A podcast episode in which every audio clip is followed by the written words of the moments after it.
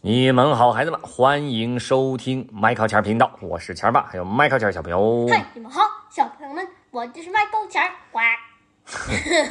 成语故事时间开始了，孩子们，今天咱们讲的这个成语的名字叫做“扣盘门竹”。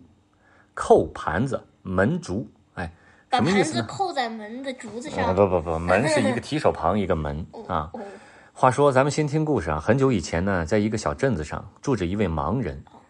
有一年的冬天呢，总是阴天下雪，天气非常寒冷，人们呢就都躲在屋里头烤火取暖，不愿意出门。后来难得有一天天晴了，太阳出来了，大家都迫不及待地走出家门。那个盲人呢也走了出来，站在房檐底下。邻居们见了他，热情地打招呼说：“哎呀，天气真好，出来晒太阳啊！”是啊，盲人听到有人跟他说话，忙回答：“晒晒太阳真暖和。”盲人跟这邻居聊了一会儿，又聊到了太阳。盲人就说：“啊，说我从来没见到过太阳。嗯、您说太阳到底长什么样呢？”邻居挠了挠头：“太阳长什么样？哎呀，我该怎么跟你形容呢？”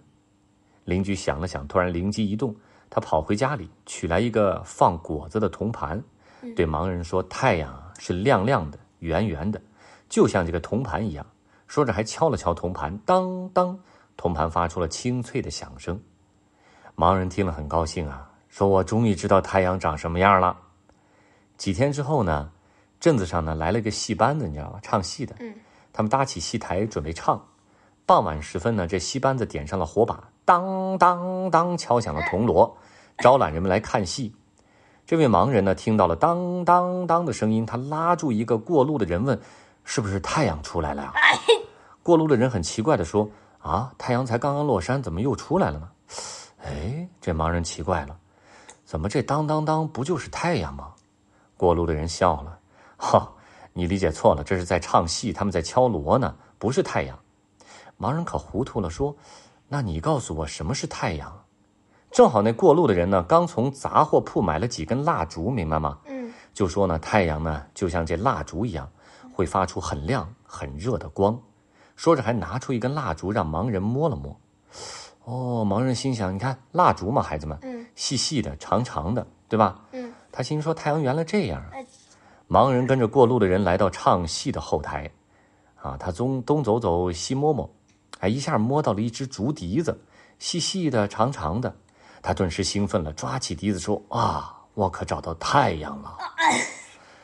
后来，孩子们，人们就用从这故事里面引申出一个成语，叫做“扣盘门竹”。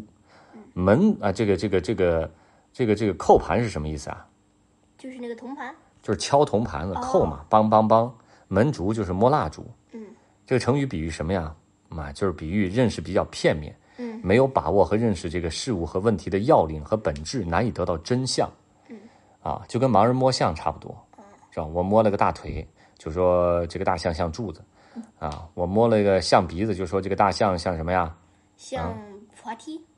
就是长的那种，呃，长的那种软软的棒子。啊，啊，我摸了大耳朵像蒲扇，对吧？我摸了大象的身子像堵墙，就是形容认识 认识事物的片面。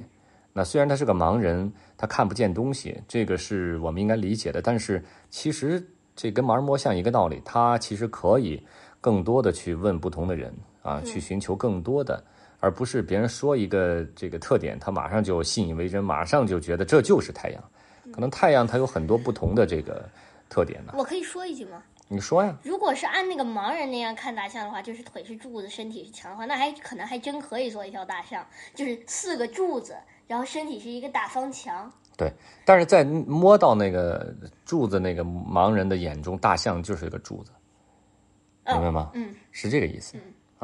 所以呢，这故事告诉咱们孩子们，就是认识问题啊，你尽量要去全面一些，观察、认知啊，不单纯是那些你看得见的东西，你看得见表面，但你不见得看得见它的内涵和内里。扣盘门珠。啊，你需要全面的去了解，慢慢的去认识，啊，不要妄下结论，看到什么就说这就是这样的。其实你看到的往往跟实际上它那个样子不一定能对得上。不要轻易下结论。对，扣盘门竹，好吗？The 嗯 end. Bye.